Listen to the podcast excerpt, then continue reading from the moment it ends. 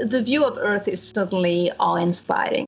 It's one of those uh, experiences that you know it, they make you feel small and, and great at the same time. You know, small because you're just this tiny human being out there, um, you know, in front of the entire earth beneath you and the entire humanity. And in a way, you have a feeling of connection with the entire history of, of humanity because the things that you see with your own eyes are are like geological processes that happened millions of years ago. You know, you see mountain ranges and you see deserts and impact craters from, you know, meteorites struck like, you know, long, long time ago. And so all of a sudden, human history seems like really just, you know, the blink of an eye. and, you know, it, it all squeezes into something very, very short and, and temporary. Hello, I'm Lourdes Garzón, editor in chief of Women Now and you are just listening to Samantha Cristoforetti, the first Italian woman to travel to space and the only active female astronaut in the European Space Agency.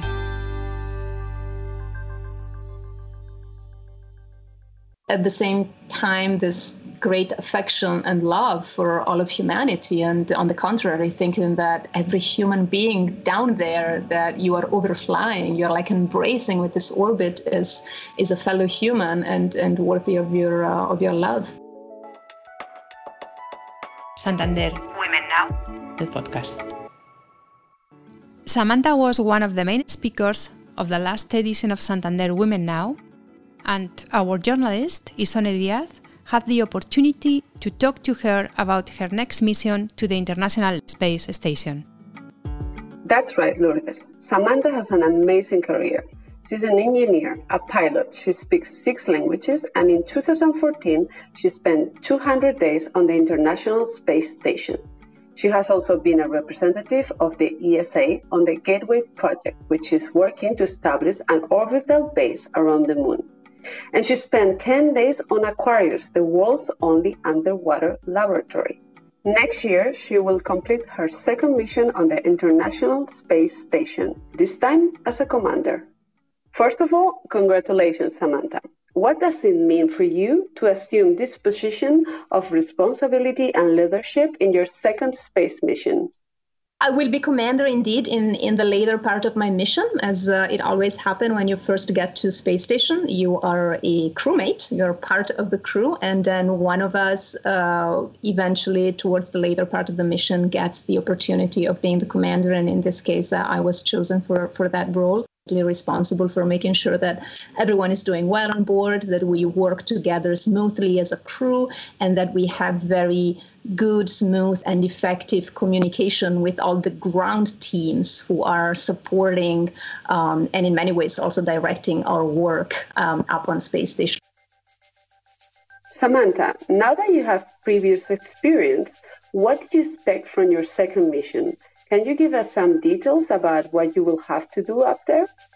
I don't know myself uh, details yet. I have to say. So we we know that the International Space Station is a permanent laboratory. So it, it's this facility in low Earth orbit that allows us to do um, research in a number of disciplines where scientists, researchers think that there is some scientific hypothesis for which it would be interesting to have access to weightlessness for a long, for an extended period of time.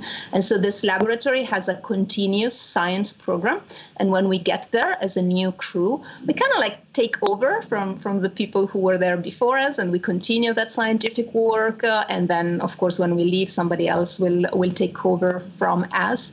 Um, so, it, you know, it's not about our personal mission when we get up there, but it's really about giving our contribution to this scientific activity that is ongoing on the International Space Station. Samantha, how does an astronaut prepare to spend six months in space? What would you say is the most important part of your training? When you're going to space for the first time, there's a lot you have to learn about how do you function up there? How do you organize your work day? How do you do all the little daily things like using the toilet, preparing food, washing, sleeping? But also how do you get the work done. Um, as a crew member who's already been up there, of course, that that uh, is um, a little bit easier for me. Um, for me now, especially having the responsibility of being the commander for part of my mission, um, I guess it's really important to be um, to know what to do in case of emergencies or any kind of um, uh, technical failure that might occur on space station. Uh, you know, you might ha- you might come into situations like a fire on board, depressurization. You know, when when there is some kind of hole into space and you're losing air, um, the atmosphere in the space station might become toxic for a number of reasons. You might have a major technical failure, like a major power failure, for example. And so a lot of our training is really you know, we, we need to be able to respond very quickly, very effectively to those types of situations. So a lot of the training that we do is really for things that we hope we will never have to do in real life. Samantha Cristoforetti spoke with Isone Diaz about the emergencies that can happen in space and also about the mental preparation required to spend long periods away from Earth. In 2014, you spent 200 days on the International Space Station. How do you approach a challenge like this from a psychological point of view? I guess now that you're a mother, the experience will be somewhat different in my first flight, I um, I did not have children, and uh, and I actually enjoyed it. Um, I, I was very happy up there. In fact, towards the end of the mission, we were extended by about a month. So we were supposed to come back after about five and a half months, and then um, because of a failure of a cargo resupply vehicle, there was a cascade of consequences, and one of those was that we got to stay an extra month, and I was very happy to stay an extra month. I you know it was I had a great time up there. I enjoy being in space. I enjoy enjoyed weightlessness. I enjoyed the work. I had a lot of fun with uh, with my crew. Um, but yes, this time you're right. Of course, I will have uh, my children waiting for me at home, and so certainly it will be a little bit more um, difficult. Um, but at the same time, um, I think it will be a nice adventure for for them to uh, to live through me. Um, we have great means of uh, communication. We can talk to our friends and family um, if we want really on a daily basis Samantha, you grew up in Malé, a small mountain village in the province of Trento, and it was there that you discovered your passion for adventure. How did a childhood so close to nature leave its mark on you? Of course that's that's me looking back at my childhood and describing it that way. Of course you know as, as a child it's not like i was aware of uh, any particular sense of adventure. It was just the way i was. But i think that the fact of growing up in a little village like that in, immersed in nature as opposed to a city uh, does have one big advantage. It has disadvantages too right? Less cultural opportunities than in a big city for example. But at the same time as a child you're very free. You're free to go out out and play and roam and you know there is no adult supervision there's a lot of natural settings all human beings that I met were friends or people that you know were willing to help me. And so when I became a little bit older and started to go out in the big world, I, I think I, I brought with me both that taste for adventure, but also that faith in the good of humanity. So I was never shy about trusting other human beings, about asking for help, uh, asking for guidance. And I think that has helped me a lot. And how did you realize you wanted to become an astronaut? I wonder if there was an aha moment when you finally decided that that's what you wanted to do with your life.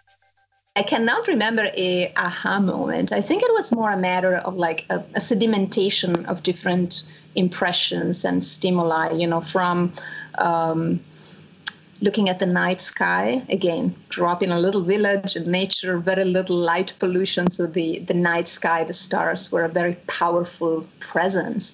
Um, but also the readings I, I, liked reading from a very young age. I, I liked a lot like adventure books. Um, I watched science fiction on TV especially Star Trek I was a big fan of. I had some really good teachers especially in elementary school who really gave me a, a taste for for the subjects like you know astronomy we studied the planets and the stars and so on. I think I started saying already that I wanted to go to space one day. And of course, I didn't know what astronauts really do, right? It was very vague. But then as I grew up, I, I developed my more mature interests, and they kind of kept me on that path. I remained very much interested in science and technology and, and flying, um, but also in, in, in international experiences, in, in living in different countries. And all of those aspects are part of being an astronaut. So uh, this has been indeed for me very much a dream job. This year, the European Space Agency has opened a new selection process to recruit new astronauts, and they have emphasized the need for more women to apply. Why is it so important to insist on this message and for space mission crews to be as diverse as possible?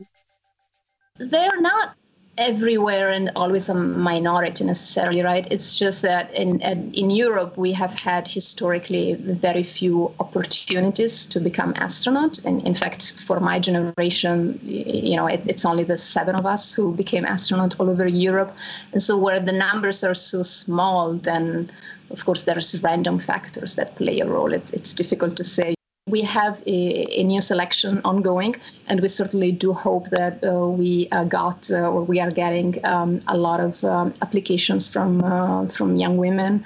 Um, of course, the, the fields from which we recruit are um, science, technology, engineering, math. Or um, flying careers, like you know, being pilots, and and uh, and of course, in those careers, there is, there is a um, smaller number of women than there is of men. And so that typically explains why we get a little bit less applications from women. And that's why we really wanted to explicitly reach out and encourage those young women to, to go ahead and apply.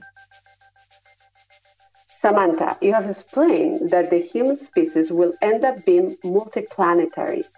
Tell us what you mean by that and how you envision the future of space exploration eventually something might happen to Earth, like, you know, an catastrophic asteroid impact, like, you know, the one that wiped out the dinosaurs uh, uh, millions of years ago uh, or something else might happen, which you know we, we just cannot predict.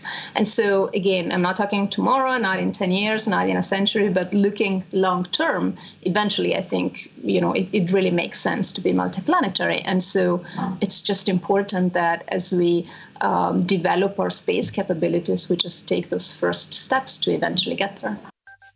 Maybe next year at Santander Women Now 2022, we will be able to call Samantha at the International Space Station to say hi. We wish her the best of luck in her next mission and thank her for sharing her experiences with us. Thank you, Sone, and thank you, Samantha, for participating in our Congress and for allowing us to travel to space through your words.